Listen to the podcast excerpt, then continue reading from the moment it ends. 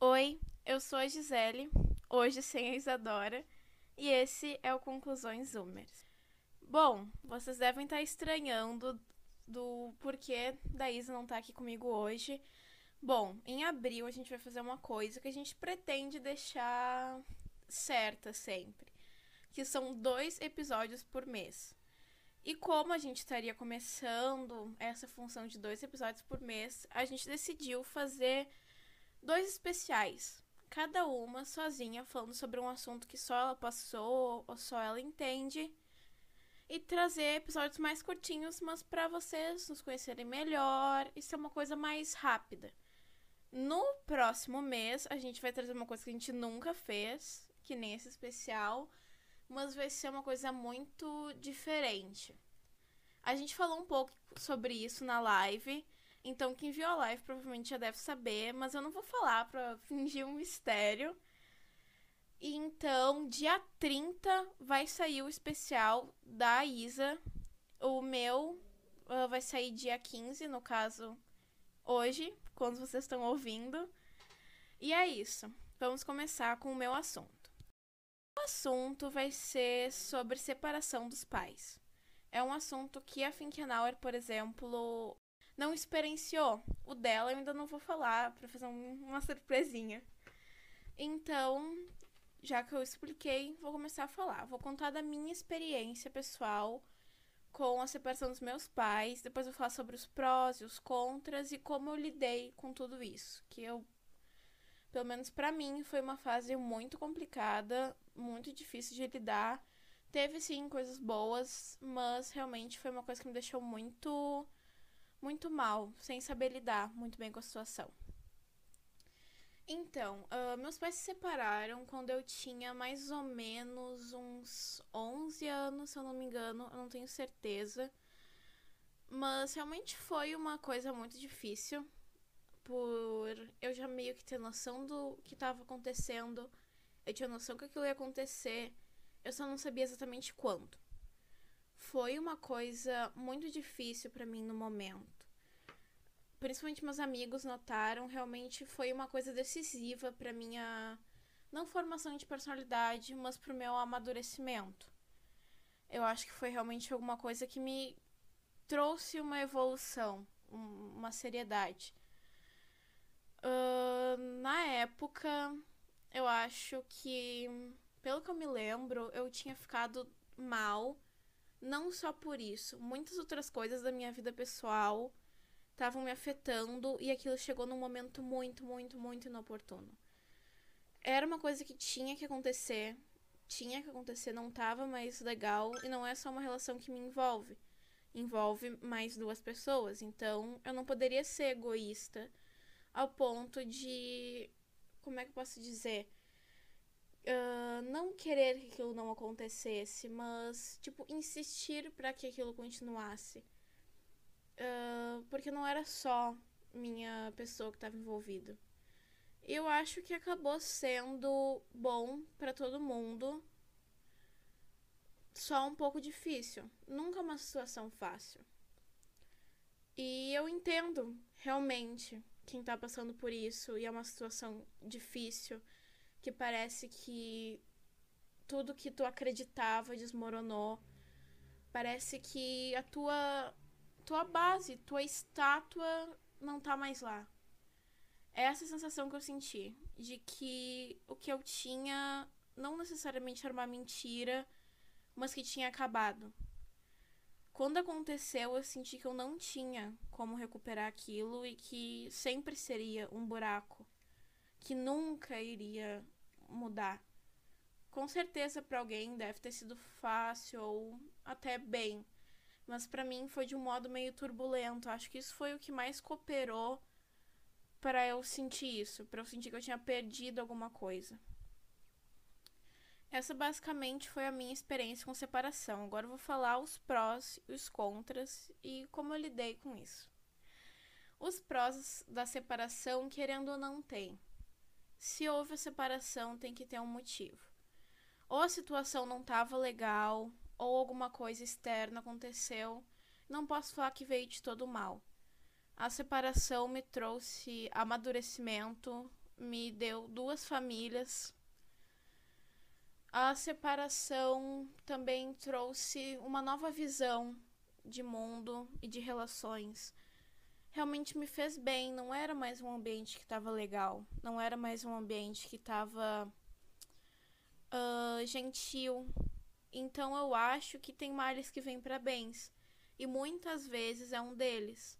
É uma coisa que tu tem que ser muito forte, mas tu também precisa lembrar que não é só tu que tá sendo forte, que todo mundo envolvido tá sendo. Por mais que não tenha sido uma escolha tua, a gente tem que ser empático sobre isso, porque é uma coisa muito complicada para todo mundo envolvido. Relacionamentos são complicados por si só amar alguém é muito difícil, mas sair da comodidade é mais ainda. Então, eu acho que muitas mudanças vão ser assustadoras no começo, com certeza. Muita culpa vai cair em ti, externa ou de ti mesmo, mas todo mundo tem que lembrar que isso não é culpa tua. A gente nunca pode fazer nada. Uma relação que não envolve, uma relação que não é da gente, a gente não tem como mudar. Nunca. É impossível um filho fazer alguma coisa que faça os pais se separarem. Nunca vai ser culpa do filho. Então não se coloquem esse peso. Vocês são muito importantes e fortes por isso. Mas sempre se lembrem, não é culpa de vocês. Vocês não fizeram nada errado. Isso foi uma coisa muito difícil para entender. Eu demorei muito tempo, então eu não acho certo cobrar que alguém não se culpe nos primeiros meses, sabe? É um processo demorado de cura, mas é uma coisa que ela vai chegar. Nunca se esqueçam. Ela vai chegar é, realmente eu, quando estava dentro da situação, não via como uma fase. Eu via como não tinha mais o que fazer. Tanto por não ser o único problema que eu estava passando naquele tempo. Tava com outros problemas externos e juntou um pouco de tudo. Mas passou. Hoje eu tô muito melhor. Eu já consigo aceitar e entender que não é minha culpa e que não tinha o que fazer. Na verdade, não é culpa de ninguém. Relações são assim, elas terminam e tá tudo certo. Agora os contras da separação, que eu falei um pouco meio misturado, mas eu vou só fazer um parêntese. Eu acho que realmente, como eu já falei várias vezes, é uma coisa muito difícil para todo mundo. E sair de uma coisa que tá cômoda, uma coisa que é rotineira, é muito difícil é muito difícil. Eu falo por experiência própria. O mais difícil é tu sair da. Esqueci o termo que eu ia falar. É tu tá num lugar onde tá confortável, vocês têm uma estabilidade, por mais que não seja a melhor coisa, fica mais fácil. Mas quando tu dá o primeiro passo, tu vê quantas coisas tu tá perdendo o quão importante tu dar esse primeiro passo. E esse vai ser sempre mais difícil. Os primeiros meses vão ser sempre os piores. Mas a cada dia tu vai ressignificando isso. Essa dor que tu sentia para de ser dor e se torna outras coisas, se torna alegria, responsabilidade, ideias novas, às vezes até saudade. É normal sentir falta das coisas antigas. Mas é muito importante pensar nas novas. E agora eu vou falar um pouco sobre como eu lidei com isso tudo.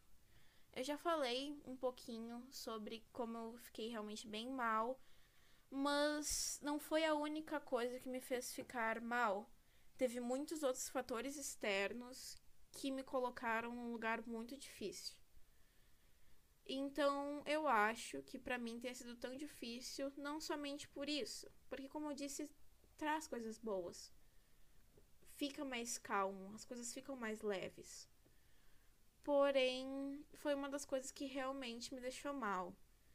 Mas o que mais, mais me deixou mal foi o sentimento de culpa.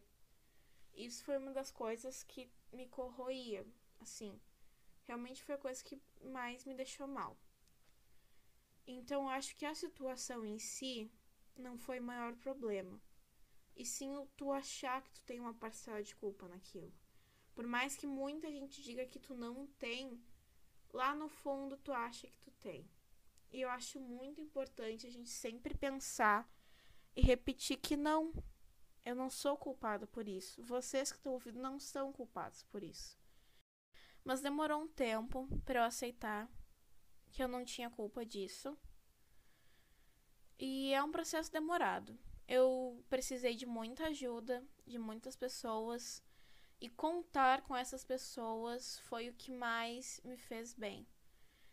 Sem pessoas, eu não conseguiria fazer meu processo de cura. Então é essa a mensagem que eu tenho para vocês. Vocês não são fracos por pedir ajuda. É bom, é normal, é saudável, é necessário pedir ajuda. E vocês não são culpados de nada. Não é culpa de ninguém. Relações começam e acabam. Muitas vezes vocês vão estar no meio delas. Vocês vão ser meio que, sabe aquela coisa do em cima do muro leva tiro dos dois lados? Vocês vão se sentir assim. Mas não é culpa de vocês, vocês não tinham que estar passando por isso. Mas tudo bem, coisas assim acontecem. Então, contem com as pessoas que vocês têm. Por mais que vocês pensem que vocês não têm ninguém, sempre vai ter alguém algum amigo, algum conhecido, às vezes até alguém que não tem intimidade, que tu nem conversa tanto, pode te ajudar e vocês não sabem o quanto.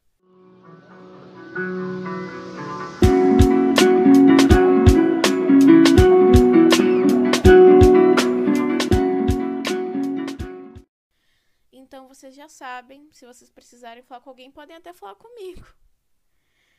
Então, gente, chegamos ao final do episódio era sobre isso que eu queria falar, sobre as minhas experiências.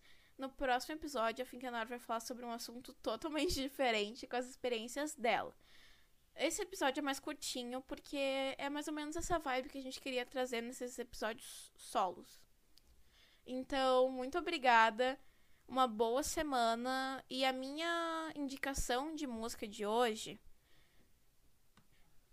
é Dollhouse. Eu realmente não acho que seja uma coisa que se aplica tanto a esse contexto.